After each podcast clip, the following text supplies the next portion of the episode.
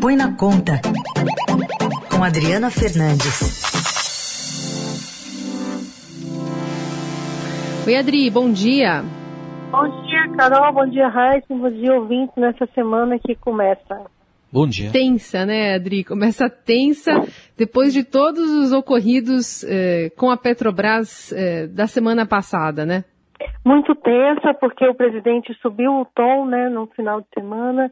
Ele, depois do carnaval, o que a gente pode ver é que ele tirou a fantasia de vez, né, de liberal e colocou a fantasia de um populista de fato, né? Porque ele não só é, quer a, ah, intervir no preço do, dos, do, dos combustíveis, né, de forma mais dura, como também ele já anunciou no fim de semana que vai também fazer uma intervenção na questão dos preços de energia elétrica.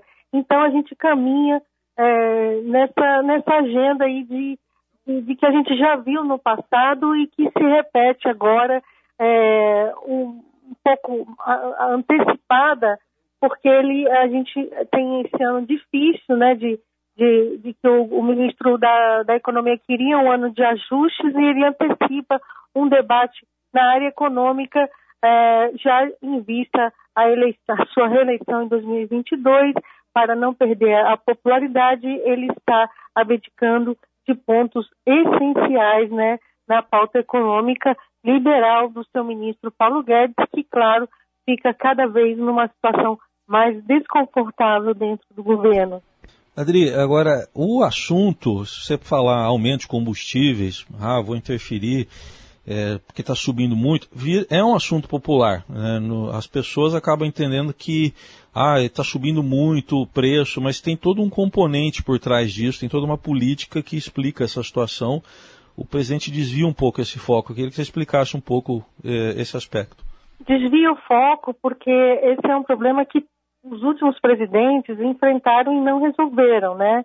Essa questão do, da, da, da, do impacto, né? Do, do câmbio né? e do preço internacional sobre o, sobre o combustível, que tem muita relevância eh, na economia brasileira e também pelo fato da gente ter uma empresa estatal, uma empresa na área de petróleo que tem como seu acionista majoritário a União. Então, essas duas coisas se misturam, sempre há aquela tentação né, de interferir no preço eh, dos combustíveis para enfrentar uma situação econômica difícil, de alta de. porque o preço eh, sobe o preço da gasolina, eh, sobe o preço do diesel, aumenta a inflação, aumenta o preço dos produtos, né, e, e toda a economia. Então é um, é um impacto forte, mas eh, tem o, o, o, dilema também, porque é uma empresa que tem seus acionistas, né, e é, o importante, Raiz, é que tivesse, que toda, se o governo realmente quer, acha importante é, fazer, um, fazer uma política, né, de manutenção do preço mais baixo, que ela seja transparente e que ela mostre, né, isso seja via orçamentária, né?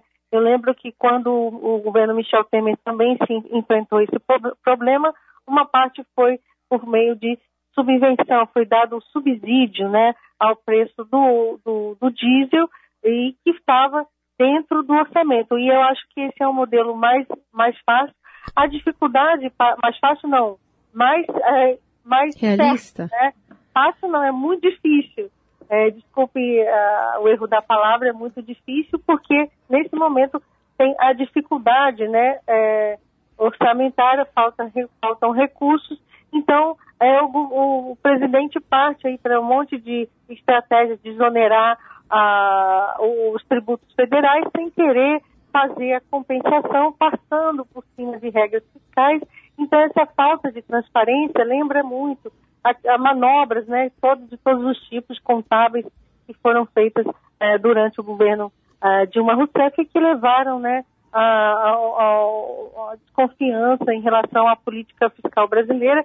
O governo Bolsonaro entrou com um discurso antipetista, um discurso liberal e faz e adota nesse momento políticas é, semelhantes e avança nelas, né? Porque ele não, ele não apresentou a solução, podia o governo, os outros os governos que antecederam ele também, não se empenharam em dar uma solução de política econômica para esse problema dos combustíveis, né? Faltou, a gente fica tudo ali no, no curto prazismo, no improviso, né? É, faltou também planejamento nessa área para dar uma solução e que vai e que se não for se ela for resolvida só no curto prazo agora vai se repetir mas vai se repetir de novo porque a população ela, ela sofre com esses aumentos. É, o, o presidente é, reclamou da alta nesse início do, do, ano foi muito elevada e tem aí um dilema que precisa ser resolvido de forma mais transparente possível, né? O que é, não tem, não está sendo esse o caminho, é o caminho da é, a forma como ele demitiu o presidente da Petrobras foi é, deselegante, como ele tem feito com todos os seus, é, os seus é, dos seus assessores, dos seus integrantes do grupo, né? Ele demite, é, o Bolsonaro demite de forma como ele fez e depois no fim de semana disse que o, o Castelo Branco não não estava só tava, não estava interessado no Brasil, passa sempre a assumir esse esse discurso como foi com outros integrantes que já deixaram o governo. Adri, duas questões. É, você falou dessa forma truculenta, né, com que o, o, o presidente acaba é, demitindo ou tirando dos seus postos integrantes importantes do governo. O secretário especial de desestatização e privatização do Ministério da Economia até agosto passado, o Salim Matar, falou com o Estadão nesse fim de semana e, e também é, fala dessa questão, né, das, que, que, que a saída do, do, do Roberto Campos Roberto Castelo Branco, da Petrobras, também foi truculenta, né, por parte do governo. E fala também sobre o, o, o Paulo Guedes. Na opinião do Salim Matar, é, Guedes tem opinião semelhante ao do presidente, afirma que ele é resiliente, obstinado e determinado, mas não percebeu que foi vencido. É mais ou menos isso? É exatamente isso. Eu também no fim de semana é, conversei com o Salim Matar, ele deu, é, na, já na sexta-feira ele tinha dado uma entrevista para o canal My News, em que ele disse que se fosse Paulo Guedes, é, sairia, teria saído do governo já na sexta-feira. Então, o Salim Matar, ele é próximo de Paulo Guedes, ele, depois que saiu do governo numa situação é, difícil, né, em que ele viu que não havia mais espaço para ele, para a política de privatização, ele, ele ainda contemporizou, é, deu apoio ao presidente Jair Bolsonaro. Você pode ver isso em todas as entrevistas depois da, do seu pedido de demissão.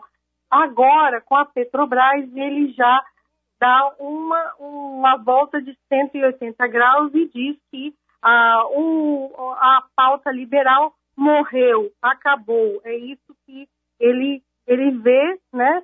E, uh, e deve aí acionar suas artilharias contra o, o, essa virada uh, que ficou mais clara do presidente, não só em relação às privatizações, mas também intervencionismo e populismo na, na, área econômica. O Salim subiu o tom, o outro secretário também, que é muito próximo e que deixou, deixou a equipe de Paulo Guedes no ano passado, Paulo Webel, ele foi secretário de, de, de uh, que cuidava da reforma administrativa, né? É, o Paulo Evo também uh, foi para o Twitter e uh, posicionou-se é, as medidas e chegou a fazer comparação de Paulo Guedes com o ex-ministro Guido Mantega. Bom, mas falta avançar a pauta fiscal, né, especialmente para quem espera o auxílio emergencial. Adri, alguma luz aí sobre esse assunto? Então, é, o, essa, essa PEC vai, vai ser apresentada hoje né, a todos os, os, senadores. Ela tem medidas fiscais, algumas é, bastante, bastante duras, é, mas o que, o que é estranho é que eles ainda estão é, fazendo acomodações, mas muito difícil, muito difícil, é, é, devido à exigência, à rapidez com que o, o, o auxílio exige, votar essa PEC é, com tantas medidas que exigem medidas de ajuste que, que vão exigir demandas né, é, importantes. Tem tem tem está sendo um tititi uh, de que rumores de que o governo, de que os, os políticos querem que uh, votar só a primeira parte, né, a primeira pelo Senado, votar a PEC no Senado, e já o governo editar uma medida provisória fazendo o crédito para esse auxílio. Aí entra um problema é, de um problema de regra mesmo, um problema de regra fiscal, porque a equipe econômica, os técnicos da equipe que assinam é, essa, esse embasamento para a MP já disseram que sem aprovação da PEC, aprovação completa no caso, não tem, não vão assinar. Então é mais um problema para o ministro Paulo Guedes. Esse problema ele é um problema de regra, mas ele ele diz muito, né, sobre a tentativa é, frequente de passar por cima de, das regras e não de mudá-las, né? É, de mudá-las no Congresso com total transparência.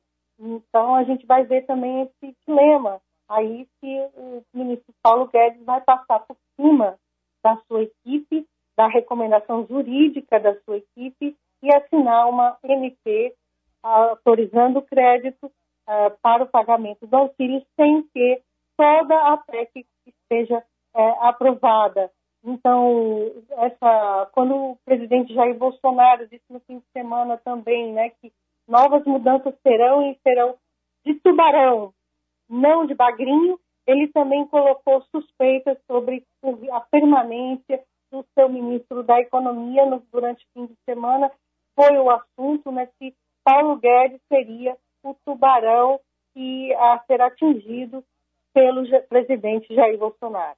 Muito bem, acompanhamos tudo isso também com a Adriana Fernandes, que bota na quarta, que é o jornal. Obrigada, Adri. Boa semana. Boa semana.